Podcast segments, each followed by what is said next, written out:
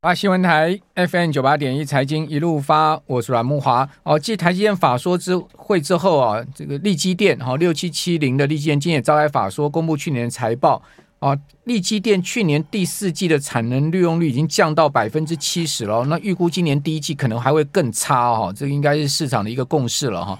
哦，这个七成已经是非常低的一个产能利用率了哈。那利基店的单季税后呢是十九点二亿啊，这季减的幅度高达百分之六十八，哇，七成的这个呃税后存益不见了哈。然后另外美股的 EPS 降到只有零点四八元，是八季来的新低哈，八季来等于四两年来的新低。全年的税后呢是两百一十六点三五亿，年增三四趴，最主要是靠上半年赚的哈。这个美股 EPS 是五点八元，是创新高了哈。那去年第四季的营收一百四十三点六三亿，季减二十五趴，年减二十七趴。这个毛利率呢大掉哈，这个呃季减了十六十一点六个百分点，掉到百分之三四点八。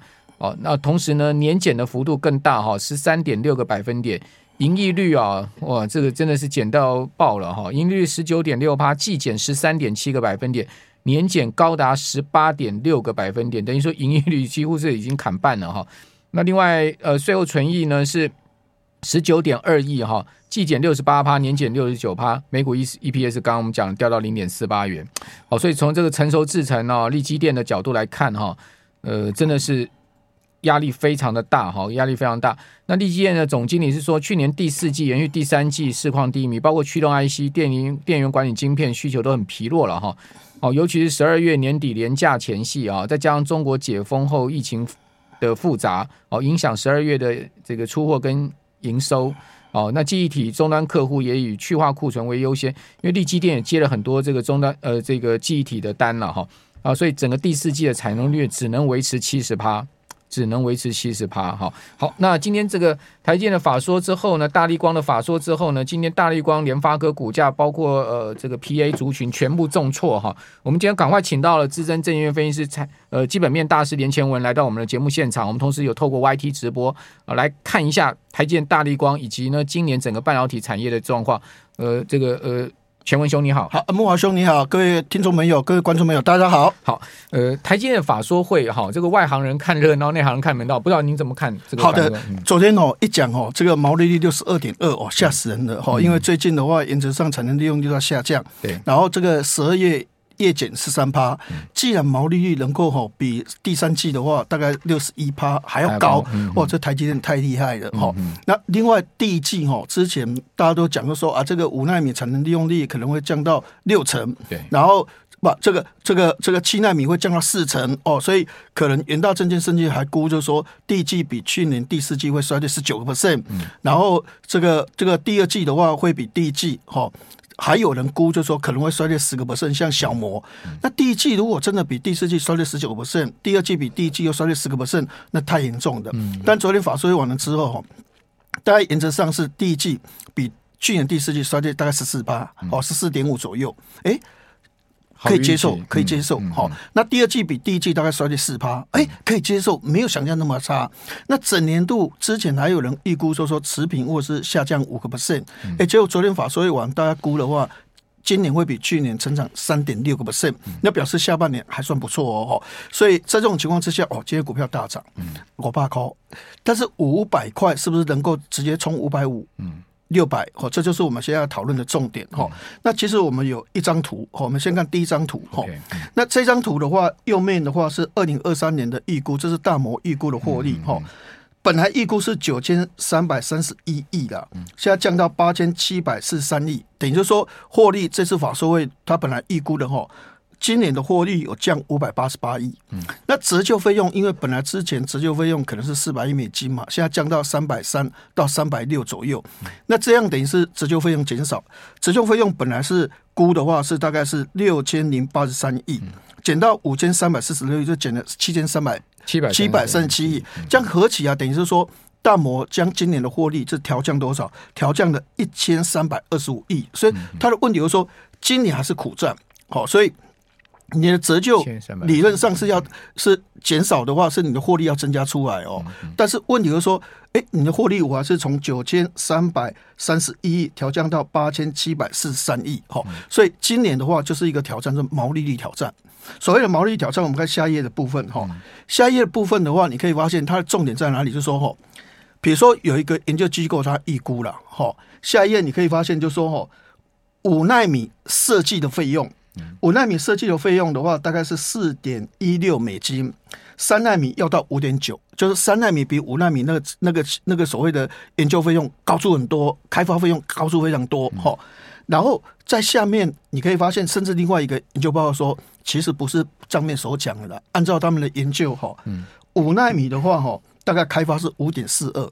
五点四二不是之前你估的所谓的四点一六，是五点四二。是，但是你看最下面那一页哈，下面那一行哦，他说三纳米的开发费用的话，可能会到十亿美金。嗯，哦，就表示说现在三纳米的开发费用哦，比五纳米哦。增加太多，哦，那增加太多，我现在就想办法啊。那我就是把售价提高，虽然我成本增加，我把售价提高，那我我可以转换啊，就好像之前那这个台积电一直把价格调涨的意义一样啊，哈。但是我们来看下一页的一个部分，哈，那下一页的部分的话，你可以发现哦，哎，其实七纳米是代工费用是一万一万美金，那五纳米是一万六千五，很多人就说，哎，你看哦。这个二十八纳米才三千块美金，七纳米就已经涨到一万美金，我就有点受不了了。那五纳米你给我涨到一万六千美金，哦，就增加六千块，等于六成。五纳米就比七纳米多了六成。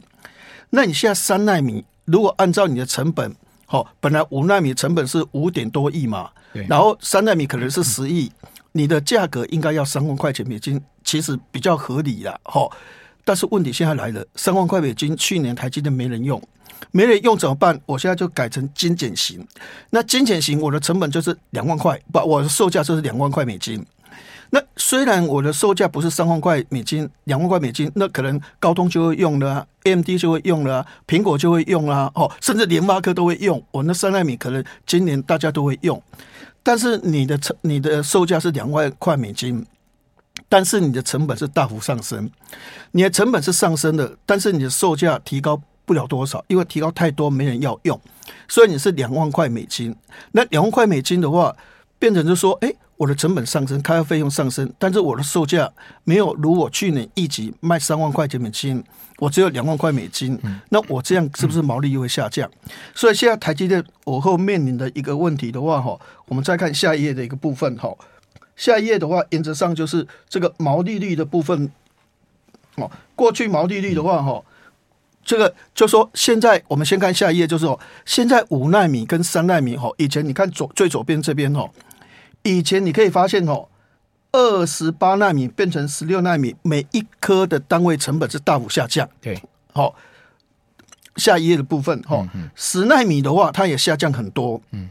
啊，对这一页，然后到了七纳米下降就有限了。嗯嗯。那现在重点来了，是五纳米跟三纳米好像成本没办法下降，降不下去，已经物理极限了。嗯嗯。那现在变成有个问题，就是说我三纳米的开发费用我大幅的增加，嗯，但是我的售价我没办法提高，嗯，那我单位的成本压不下去。好，以前二十八纳米变成十十十六纳米。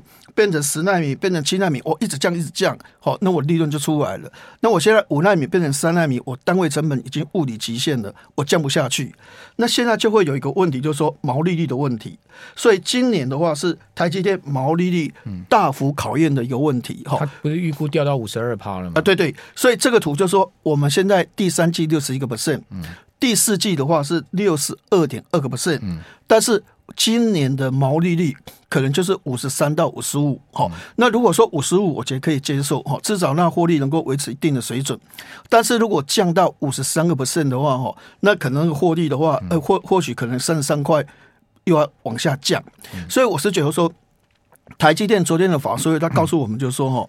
常常市场他所预估的哈，他都一定会表现的比市场预估的好哦。虽然外面冲击啊，外面的留言很多，但是他却能够提出了一个成绩单，是比外面预估来的强。是，但是昨天法说会他又告诉我们，就说其实今年真的是一个大挑战。好，今年三纳米是一个大挑战，然后毛利率下滑是一个大大挑战。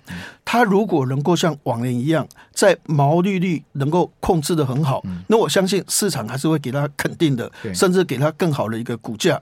但是他今年的挑战的话，就是毛利率从过去六十趴以上的一个水准的话，是不是能够守五十三？或者是守五十五，这个就是一个很大的一个关键。好，如如果大摩估的真的对的话，就是说他今年获利会少掉一千三百二十五亿的话，以这样的一个情况，他他他去年全年赚了一点一兆嘛，对不对？对对对。那那等于说要少掉，变到赚不到一兆了哈。那那去年的 EPS 呃是三十九块多嘛？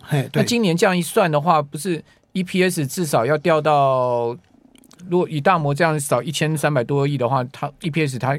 大概会掉多少？对对对原则上大概是三十三块到三十五块，这个区间的机会会比较高一点。Okay.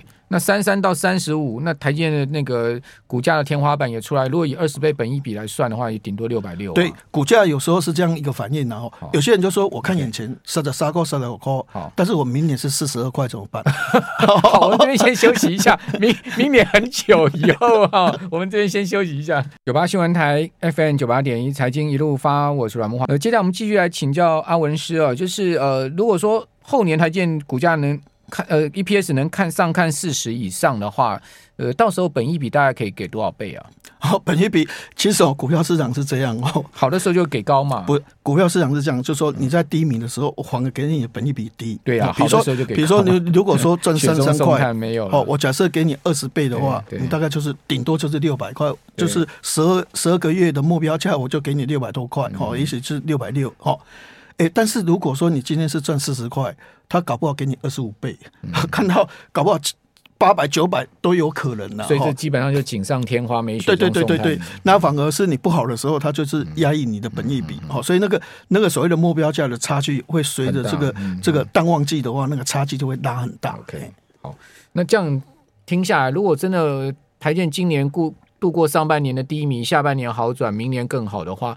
那这个长线布局的点应该就在上半年了嘛，对不对？对，那当然还是要真的还是要看那个所谓的这个这个库存去化的一个程度了哈。嗯、那因为其实南亚科开法说会，立积电开法说会哈，就没有像这个台积电那么神奇，那么 magic 哈，六十二点二的一个毛利率的哈。那这个 这个这个立积电跟南亚科开法说会都是原形毕露，就是市场所讲不好都发生在他们身上，但是市场所讲的不好在台积电的话就四两拨千斤，其他成绩单是漂亮的。嗯，好吧，台积电确实经营有一套了哈。对，这个也是不得不令人佩服之处。那大立光就很悲情了，对，啊，说所有的客户没有一家看好手机的，是真的有这么惨吗？对，其实手机哈，一般来讲现在哈。真是两个很大的一个区别的哈。那小摩的一个报告哈，他是认为他们去试掉，他们是觉得 OPPO、vivo 跟小米哦，经过去年哦年初到现在哦，一直没办法生产哈，因为销售不好，所以他们库存就一直在调整，所以他们卖卖的非常非常非常的差哈。但是你可以发现，他们现在库存是正常水位六周了，嗯，所以就要开始补库存了。所以之前为什么那个那个稳懋明明他公布。营收十二月份是年减五成，结果它一直涨啊，在做轧空，哈，那那个时候就说开始 OPPO、vivo 就要开始补库存了。最近 vivo 又推一个叉。叉九十 Pro 的那个那个新机，那紧接着 NWC 的话，可能小米或者是 OPPO 都会推新的，三星也会推新的，所以那时候小小小摩的话是认为哈。这个手机的库存的话，慢慢已经快快到健康水位。但是昨天这个这个大立光老实说的话，就觉得啊，出卖呀，我弄垮了高卖呀，哈，不好哈。所以现在这个争议的话是在这个地方。但是我们现在来讲这个大立光的一个获利的一个预估哈。去年获利假设你扣掉三十三块的汇兑收益哈，它大概赚一百三十六块。那今年很多估大概赚一百四十二块。嗯，诶，其实他还是把它估。比去年还是多五块六块，本业哦，不要考虑到汇兑是五块六块哦。哎呦，公公开卖，而且今天股价又跌，那为什么还是有些人愿意给他一百四十二块？今年获利比去年本业一百三十六块高。其实重点是在下半年，他昨天是没有讲潜望式镜头，但是所有研究报告都把潜望式镜头列在 iPhone 十六。有两款 Pro 级的都会用潜望式镜头。那潜望式镜头是什么呢？哈，潜望镜头就是说，比如说一零一好远好远，我们要照相好远好小小的。那我如果有五倍背焦，哎，就变成比较大一点。我如果十倍变焦，变得更大。那现在 iPhone 这个潜望式镜头可能是六到十倍，六到十倍算还还可以的哈，所以这个单价就会比较高。那潜望式镜头跟一般镜头差距在哪里？潜望式镜头价格哈，过去的话哈，大概哈可能是十五块钱美金，但是一般镜头大概三块钱美金。所以如果你用潜望式镜头，是比原来这个镜头多五倍的价格，那对这个所谓的大力光的营收有帮助。所以昨天法说完。统一证券就预估，就说下半年这两款的潜望式镜头对大力光的营收贡献是三十到三十八亿左右，所以下半年的营收大立光还是有年增八点七个百分的一个机会，所以下半年这个情况是镜头就是它一个机会。那昨天他也有讲，就说哦，其实八 P 哈，八 P 的话哦，其实这个这个旗舰机用了很多哦，就说那个那个。加速越来越多，哈，那当然现在重点是因为 CIS 那个感测器太多了，库存太多，所以砍价很凶，所以中低阶很惨，好，那下半年、上半年如果这些都库存都一直调整，一直调整，下半年八 P 跟情况是进口出海的话，其实或许对大立光这个所谓的一百四十二块，好，比今去年一百三十六块获利增加的一个可能性就会拉高，所以原则上的话，现在大立光、玉晶光或者是联发科这些股价，哈。就要看 OPPO、vivo、小米，它在第一季推出来的时候去化的程度。如果出来的话，跟去年一样，都卖得很不好。那大概原则上可能整个上半年就会比较惨，但是如果卖得不错的话，可能第二季哈镜头股反弹的机会就比较高。那时候就会去思维下半年苹果开始用潜望式镜头的话，可能所有的旗舰机哈这个 Android 系统都会用哈这个潜望式镜头，这个单价比所谓的这个原来的镜头高出太多了哦，那真的是大补完啊，所以也许第二季。如果库存清的差不多，那或许就是一个机会。但是如果清的不好的话，大概整个上半年的压力还是继续存在。嗯，所以呃，今年下半年就寄望 iPhone 十五的 Pro Max 哦，就比较高阶的机种用潜望式镜头。对对对对对对，嗯、因为它会用的话，只要苹果用，其他一定会用。嗯、那不然的话，我我已经输给你了。哎、嗯欸，你每次用的那个、嗯、那个都是最先进的。台积电的晶片，我们都是比较落后的。我们在晶片的速度、功耗都输给你。我们一定会在其他的，比如说闪充，哦，比如说在所谓的夜拍，哦，要想办法在其他部位赢你，不然的话，演算系统，我手机的速度、我的功耗各方面都比你差。嗯，那我一定要这一方面比你强，多少要有一个胜点嘛。对，所以如果假设苹果真的用。所谓的潜望式镜头，其他三星的 OPPO、vivo，他们的所谓的旗舰机一定都是会用所谓潜望式镜头。所以大力光今天股价破两千，算是一个买点吗？没有，还要时间，还要时间，因为他刚讲，而且讲的哦，让市场有点缺乏信心。因为到底是所谓的小摩，他试掉，其实库存已经到六周了，还是他所讲的模糊啊，都看不好。